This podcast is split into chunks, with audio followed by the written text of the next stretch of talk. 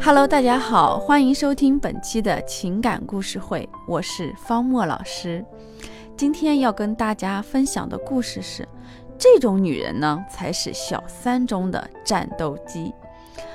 呃，我是专门从事这个婚外情挽回和分离小三的工作呢，已经将近十年了。我们说爱情本来就苦，那么婚外情呢，就更苦了。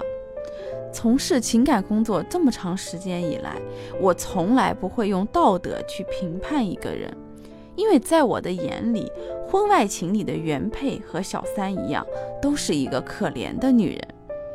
婚外情之所以带着一个“情”字，那么说明它也是一种感情。当然，那些随便玩玩的不算哈，那么最多呢，只能称得上是婚外性。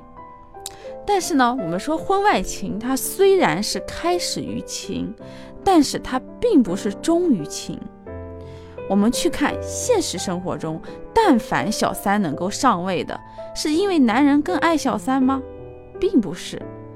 那些能够挽回老公的原配呢，是因为男人更爱家吗？当然也不是。其实原配和小三谁胜谁败？根本不取决于男人心里更爱谁，而取决于男人最在乎的两个字——利益。是的，你没有听错哈，所有婚外情的结局，最终呢都要落到这两个字上面。我之前呢就一再的说过哈，男人是一种理性的动物，再感性的男人他也是理性的，同理，再理性的女人她也是感性的。这就导致了我们男女在对待感情上有着原则的差异。男人呢可以爱上很多女人，但是婚姻对于他们来说是他利益版图上的一个组成部分，其中包括了共同的财产啊、法律关系、亲属关系、社会名声等等。所以，男人的下半生呢，也许会冲动。但是上半生是绝对不会冲动的哈，就算呢他真的对小三走了心，这个心呢也只是一半，另一半装的一定是他的利益，他需要在心里衡量，为了真爱他要放弃多少，如果代价太大，他是会犹豫不决的。这就是我们看到的现实生活中真正做到为了小三不顾一切要离婚的男人少之又少。那么你可能要问了哈，那些真的为了小三而离婚的男人呢，是因为爱吗？也不完全是。我们去看那些能够上位的小三，你们仔细的去观察，就会发现他们绝对不是普通的女人，他们手里掌握的也绝不仅仅只有男人的爱啊。呃，这么说吧哈，当小三能够给男人的利益大于男人离婚要付出的代价的时候。举个例子哈，比如说，男人离婚，对吧？他要损失五十万，而小三呢，能够补偿他一百万，甚至更多。那么，男人可能会为了小三而离婚。当然，我这里说的呃五十万、一百万哈，并不仅仅指的是钱，而是一种综合的价值利益。什么意思呢？再举个例子哈，比如说冯小刚，对吧？大家都知道哈，他当年跟徐帆。这个是婚外情啊，毋庸置疑。冯小刚的老婆呢，当时只是一名普通的护士啊，当然跟这个如日中天的大明星徐帆相比，不是一个重量级的啊。在冯小刚的这个利益天平上呢，他原配只有生育的实力，而徐帆那边呢，是能够让他事业更上一层楼的利益诱惑。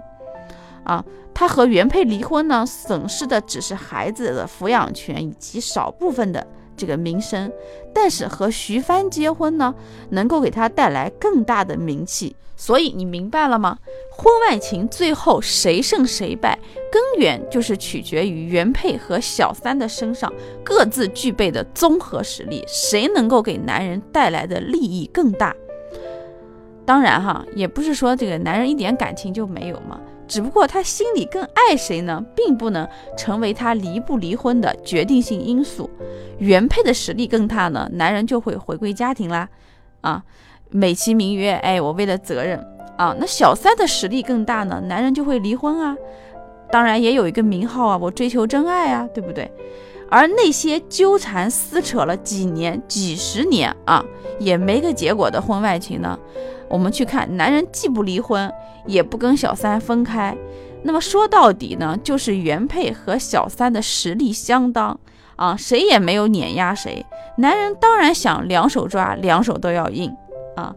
就是这么简单。其实很多婚外情中的当事人，他们自己在那撕扯、纠缠、痛不欲生，不过就是被爱情迷了眼，被人性中的占有欲冲昏了头脑。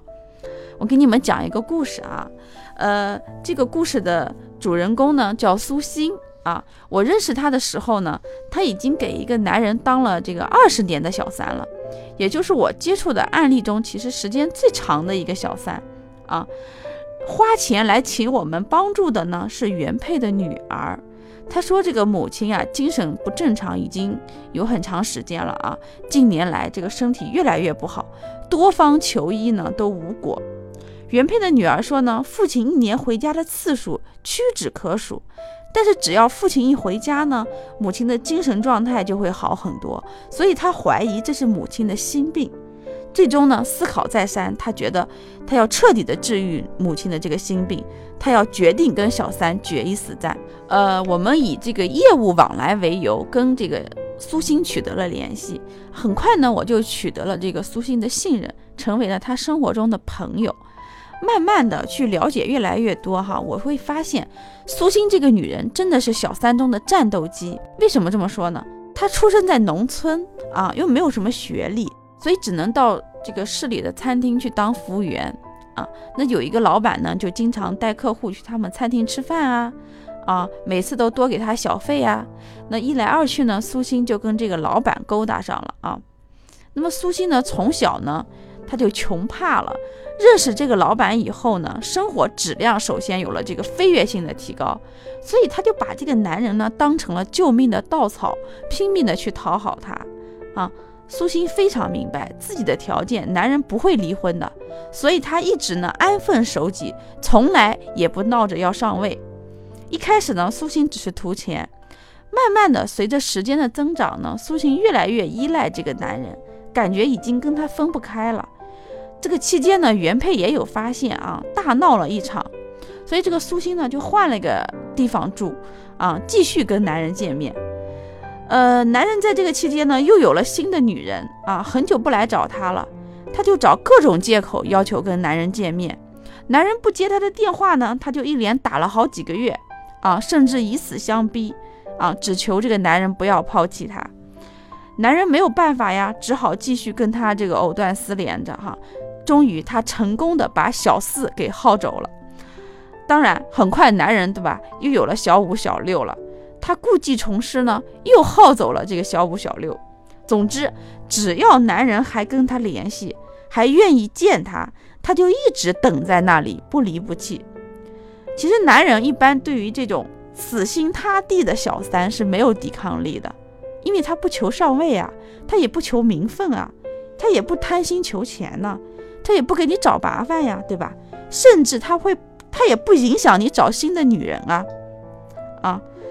如此低成本的小三，男人当然求之不得了。所以呢，他们的婚外情哈就这样持续了十年，超过了很多的夫妻的在一起的时间。如果说前面几年呢，这个男人还有几次想要甩掉他的想法，那么经过这么长时间的纠缠，男人慢慢的哈也会从心里对他产生了犹如妻子一般的信任感。所以他们在一起的第十年呢。男人终于同意她生了一个孩子，孩子生下来以后，苏欣的地位算是彻底稳固了。慢慢的，男人的亲戚朋友呢都知道了这件事儿，也都默认了苏欣的身份。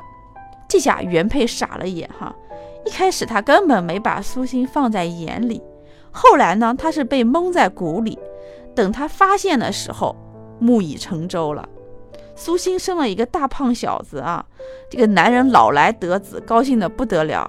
苏欣呢也母凭子贵嘛哈，不仅获得了男人赠送的这个别墅，更获得了男人的欢心。这个时候呢，男人毕竟年纪也不小了哈，体力也不像以前了，也就没有了以前的那种花花心思。自从苏欣生下儿子后呢，男人几乎所有的时间都用来陪伴他们母子两个。也就是从这个时候开始，原配的精神崩溃了。他没有想到自己这么多年的苦心经营和忍辱负重，到头来竟然输给了一个农村的小丫头。其实感情呢，有时候就是这么不讲道理。你付出最多的一方，往往不被重视。而那些突然半路杀出来的啊，叫嚣着“哎，我自己什么都不要”，懂事又温柔的第三者呢，看上去无辜又毫无杀伤力，其实他才是婚姻真正的杀手。他们不着急要那张纸，所以他们就不介意跟你分享男人。他们有足够的耐心，用一辈子的时间来跟你死磕。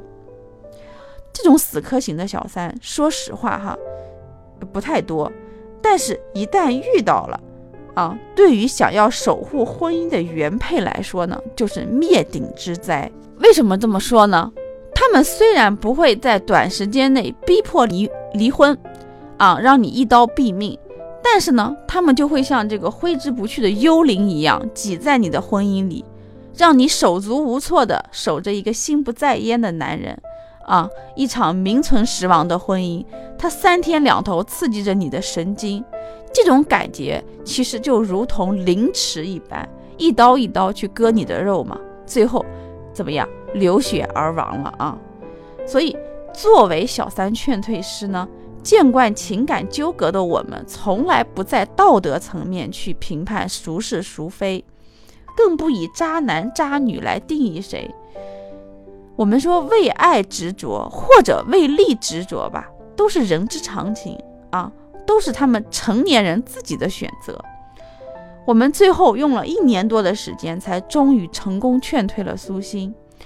呃，因为跟客户签了保密协议哈，具体过程不方便在这里透露了啊，只能说过程非常艰辛。其实最终能够解决。除了我们劝退师的智慧，也要归功于原配以及原配女儿自身的实力。啊，苏欣和年幼的儿子在他们面前还不是对手。最后呢，经过原配的同意，别墅给了舒心，男人和原配以及女儿都移民国外了。所以你们看，不管多么复杂的婚外情，不管你是原配还是小三，你自身足够的强大。就能够在两性博弈中占据优势，决定婚姻的去留，这是根源啊。我们说，其次拼的才是智慧。当然，我们愿你有这样的实力哈。如果没有的话，希望你能有及时止损的勇气。感谢大家收听本期的情感故事会。如果你有相似的情感困惑，可以添加我的微信 b h q g y k。b h q g y k，啊，添加这个微信号呢，诉说你的情感故事，我可以帮助你。好，谢谢大家。